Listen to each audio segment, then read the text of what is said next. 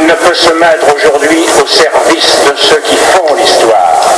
Il est au service de ceux qui la subissent. Ou sinon, le voici seul et privé de son art.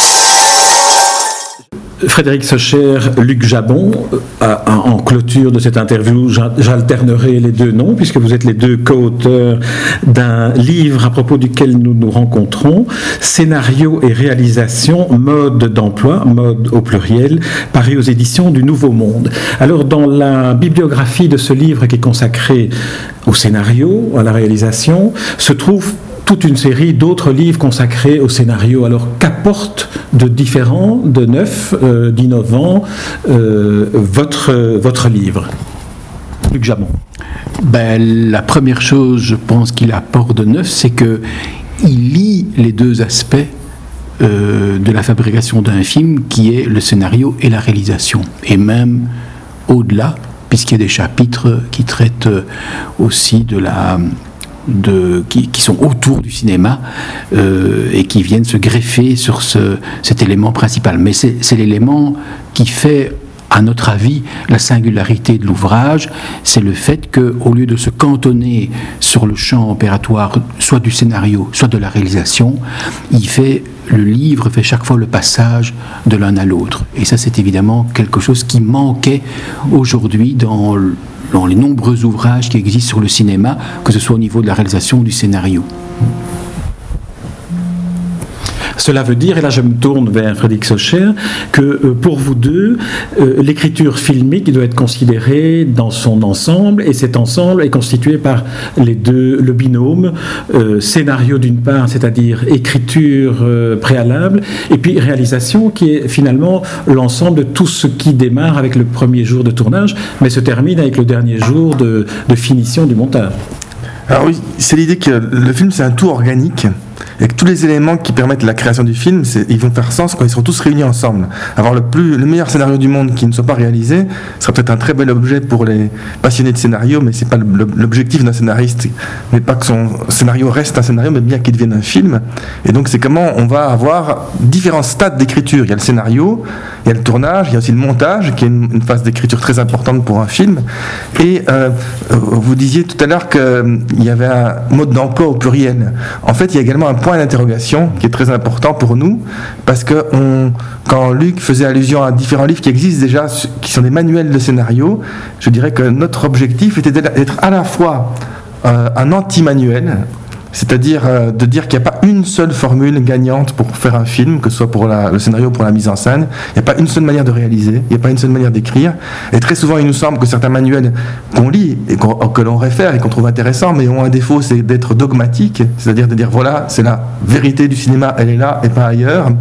Et d'un autre côté, il y a en même temps des questions qui sont valables pour tous les scénaristes et tous les réalisateurs. Et donc on essaie de répertorier. Donc c'est à la fois un anti-manuel dans le sens où on n'est pas à prétendre on va vous apporter la formule magique, vous devez nous suivre. Et si vous faites comme, on vous dit, vous ferez un bon film, ce que font certains manuels de scénario. Mais en même temps, euh, il y a un côté quand même d'explorer des questions qui sont, à, notre avis, euh, pour tous les scénaristes et tous les réalisateurs, les mêmes. C'est-à-dire qu'on est confronté, par exemple si on parle de réalisation, dans le domaine de la fiction, tous les réalisateurs vont se poser la question de la direction d'acteur. Donc c'est quoi la direction d'acteur et comment l'émotion qui passe par les acteurs va participer aussi de la manière de raconter une histoire. Une histoire, ça passe aussi par les acteurs quand on fait un film. Et donc, euh, on pourrait faire le parallèle aussi avec euh, l'écriture euh, littéraire. je, pense, je, pense, que tous les écrivains ont une maîtrise de la grammaire et de l'orthographe et ont été souvent, avant, d'être écrivains, écoliers à l'école primaire, puis au lycée. Et donc forcément, on leur a appris à, lire, à écrire. Mais en même temps, les grands écrivains, ils vont pas se, vont pas avoir le Becherel en main d'un côté et le, petit Robert de l'autre. Deux ouvrages essentiels. Hein, je, ne nie pas du tout leur intérêt, mais c'est pas en ayant ces deux ouvrages en main qu'ils vont faire une grande œuvre littéraire. À moment, il y a un élan qui est l'élan de la création qui va être lancé et certains, d'ailleurs grands auteurs, euh, vont, transgresser les lois grammaticales, donc d'autres vont les, euh, suivre, mais c'est la, petite musique qui va sortir d'un livre d'un grand écrivain, elle ne va pas uniquement pouvoir être euh, normative. Euh, et donc il y a une singularité dans l'écriture qui existe dans la littérature et qui existe aussi, à notre avis, euh, au niveau filmique une des caractéristiques aussi de ce livre, me semble-t-il, c'est que l'un et l'autre, vous êtes praticiens à la fois du cinéma et de la pédagogie, puisque vous êtes tous les deux et enseignants et réalisateurs pour Luc Jabon, principalement de documentaires, même si euh, son premier euh, long métrage de fiction, Les Survivants, euh, vient, de, sortir et nous l'avons déjà recommandé, recommandé chaudement. quant à vous, Frédéric Chausser, vous êtes cinéaste à la fois de documentaires et de, films de fiction. Alors, cette pratique euh, vous permet d'apporter à ce livre, et c'est là une de ses caractéristiques, des témoignages, une manière de dire, d'après mon expérience personnelle, voici comment je peux valider tel ou tel chapitre. Comment vous êtes-vous réparti ces expériences personnelles, Luc Jabon? Ben, On avait convenu avec Frédéric dès le départ la manière dont on allait écrire ce livre. Et donc, euh, on pensait que, euh, indépendamment des chapitres où on traite des thématiques et des sujets précis, euh, indépendamment des chapitres où on prend pied aussi sur d'autres extraits d'autres livres ou de témoignages de réalisateurs, de scénaristes et de praticiens du cinéma, on pensait qu'il était important aussi de pouvoir euh, porter à la connaissance du public nos expériences personnelles, pour montrer comment nous, dans notre pratique à nous, euh, on se débrouillait avec ce paradoxe qui est comment dirais-je, écrire à partir d'un certain nombre de contraintes et pouvoir aussi quelque part s'en libérer pour faire œuvre, pour faire œuvre singulière comme l'a très bien expliqué euh, Frédéric. Et c'est la même chose au niveau de la, réalisation. Il y a des choses aussi là qui s'apprennent. Et euh, cet apprentissage, entre guillemets, est un apprentissage qui doit toujours rester ouvert. Il ne doit pas se fermer sur un certain nombre de règles absolues, parce que chaque règle appelle toujours sa contre-règle, et vice-versa. Et donc on pensait qu'il était important de montrer aussi comment nous, dans notre pratique quotidienne de créateurs, que ce soit au niveau de la réalisation, au niveau du scénario, euh, on était confronté euh, à la réalité, au réel de cette pratique. Un autre aspect du, euh, du, livre est de faire appel à d'autres euh, praticiens, à d'autres cinéastes, euh, vers lesquels vous vous êtes tourné aussi pour aborder avec eux ou solliciter leur manière de voir le scénario. Et donc on a une série de grands noms du cinéma. Est-ce qu'on peut dire que chacun d'entre eux finalement abonde dans votre point de, départ pour votre démarche, qui est de dire que chaque euh, film, euh, aucun film ne se réalise avec des, théories. Euh, on ne réalise pas un film avec des théories, disait Michael Haneke dans une de ses interviews, je pense, avec, avec vous. Et est-ce est que, ces, rencontres ou cette mise en exergue de certains commentaires de grands réalisateurs modifient au fur et à mesure votre approche de ce binôme scénario et réalisation? Heineke, c'est un bon exemple parce que c'est peu connu, mais il est aussi enseignant, donc c'est un point commun qu'on a Luc et, moi. Euh, on ne se pas à Heineke, hein, mais il, se trouve qu'on est tous les trois à donner des cours de cinéma euh, et euh, que donc il, quand il enseigne, il réalise pas. Euh, quand on fait de la théorie, on ne veut pas de la pratique. Donc je pense que les deux aspects peuvent parfaitement être réunis au sein d'une même personne, mais simplement, euh, sur un tournage, ce serait catastrophique s'il y avait un réalisateur qui commençait à vouloir théoriser et, à pas vivre le film dans, dans le rapport avec l'équipe, avec les comédiens, avec la production. Mais par contre, il y a des, très grands cinéastes auxquels on fait référence et, qu'on respecte, qu'on aime beaucoup, euh, alors soit qui appartiennent à, l'histoire du cinéma, comme Pasolini, euh, ou comme Truffaut, euh, ou comme Hitchcock, soit qui sont nos, contemporains, comme les frères Dardenne, par exemple, et qui tous, à un moment donné, ont réfléchi, pensé le cinéma. Luc Dardenne, il a écrit un livre deux livres même, sur, euh, qui sont des, livres de réflexion aussi sur ce qu'est le cinéma. Il y a des grands cinéastes comme Robert Bresson qui avait écrit un livre de référence sur le cinématographe. Et donc tous les cinéastes et tous les scénaristes évidemment ne sont pas théoriciens de leur propre pratique, mais euh, il y en a un certain nombre en tout cas qui, ont conjugué les deux, et, donc euh, c'est pas antinomique de la fois penser et faire. Mais notre particularité, c'est que euh, effectivement, comme le disait très bien Luc, on, on parle de ce qu'on fait parce qu'on ne veut pas se cacher en disant, voilà, c'est toujours important de savoir d'où la personne parle ou écrit, mais on est surtout aussi davantage à, mettre en lumière plein d'exemples qui ne sont pas les nôtres et qui sont les, grands exemples de cinéma euh, connus et parfois moins connus, euh, et, donc euh, de montrer justement qu'il y a plein de pratiques différentes. La plupart des scénaristes, la plupart des réalisateurs, y compris ceux qu'on respecte beaucoup, en général, ils parlent de d'eux, de, comment ils font eux, et uniquement de ça. Nous, on a, on a essayé d'être dans l'ouverture pour que chaque lecteur puisse trouver aussi euh, s'il veut faire des films, où il semble plus proche de, tel ou tel auteur, de tel ou tel euh, euh, réalisateur, et, comment il va trouver sa propre démarche. Dans, le prolongement de ce que vient de dire euh, Frédéric Socher, euh, Luc Jabon, est-ce que le travail en tant que scénariste que vous avez fait avec différents réalisateurs euh, en fiction vous a nourri dans votre travail de scénariste dans la mesure où, en, voyant la réalisation s'effectuer, vous vous disiez à certains moments, tiens, voilà ce qui aurait pu nourrir mon scénario différent ou modifier mon point de vue? Oui, tout à fait.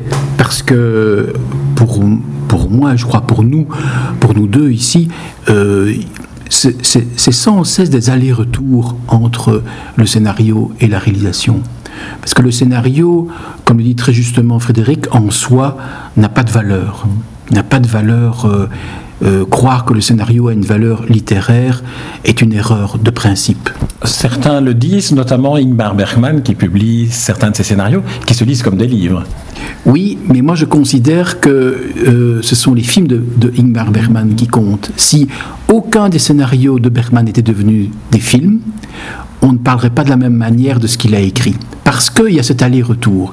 Et je crois que quand on lit un scénario d'Igmar Bergman, qui a quand même été quelque part légèrement novélisé, comme on dit, ou quand même retravaillé pour l'édition, euh, immanquablement, on va le comparer à ses films ou vice-versa.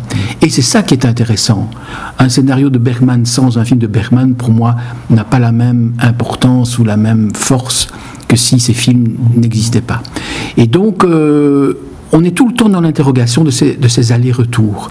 Et c'est dans ces allers-retours qu'on trouve à la fois euh, la manière d'écrire pour un film en particulier, euh, et en même temps, dans l'écriture elle-même, avoir déjà des indices de ce que la réalisation peut être. Moi, je me rends compte de plus en plus à quel point dans le scénario, il y a des effets et des éléments de, la future réalisation du film. Et c'est mieux quand on lit un scénario des Frères Dardenne, on voit déjà le film qui va venir.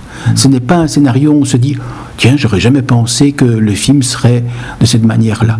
Et donc, euh, il y a une forme d'anticipation. Comme le dit très bien Pasolini, euh, le scénario, c'est une structure qui tend vers une autre structure. C'est dans c'est dans son organicité même. La personne qui veut devenir scénariste et qui n'est pas capable d'imaginer cette tension vers ce que le scénario va devenir aura des gros problèmes à pouvoir permettre que ce scénario devienne nécessairement un film. Et euh, en même temps, dans la réalisation, il y a des effets de scénario qui font retour. Et donc c'est une plasticité permanente, et c'est ça qu'on a voulu interroger, c'est cette plasticité du cinéma en fait. Parce que quand euh, euh, nous passons avec notre casquette de réalisation, bah, des éléments du scénario sont évidemment extrêmement présents et ils sont transformés, ils sont revus, euh, que ce soit au niveau des dialogues, que ce soit au niveau du travail de la direction d'acteurs, que ce soit au niveau de la situation dans laquelle sont mis les personnages, la place de la caméra, et puis comme le rappelait, et il faut jamais l'oublier, comme le rappelait Frédéric, ce qui est important aussi, c'est tout ce retravail qui est repris encore au montage, où on peut à la fois revoir la manière dont le film a été réalisé, mais aussi revoir et revisiter le scénario. Et donc, euh, toute la question euh, du cinéma, et c'est la question euh, que je pense qui est spécifique à notre ouvrage, c'est de pouvoir interroger l'ensemble de cette chaîne et toute la plasticité nécessaire pour arriver au bout d'un sujet qui commence par quelques lignes dans un petit carnet ou sur une fiche, et puis un film qu'on retrouve sur l'écran.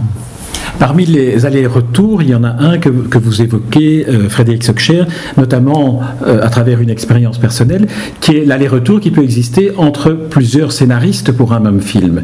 Alors, faut-il écrire, être seul à écrire un scénario euh, Est-ce que cela apporte quelque chose et quoi d'écrire à plusieurs? Et on peut ici entrer aussi dans la problématique des nouveaux modes de production, les séries, les films ou productions audiovisuel sur le web. Alors qu'en est-il de, ces allers-retours entre scénaristes? Oui, il y, a plusieurs chapitres dans le livre qui, abordent des, questions spécifiques. Par exemple, le transmédia, donc justement, comment est-ce qu'il peut y avoir un scénario qui se développe sur plusieurs euh, médias différents. Euh, la grande question de l'écriture du cinéma documentaire, euh, l'adaptation, enfin, il y a plusieurs clés d'entrée comme cela, mais c'est vrai que il n'y a pas de règle. Il peut y avoir des, scénarios qui se font seuls, il peut y avoir on peut plusieurs scénaristes crédités au générique.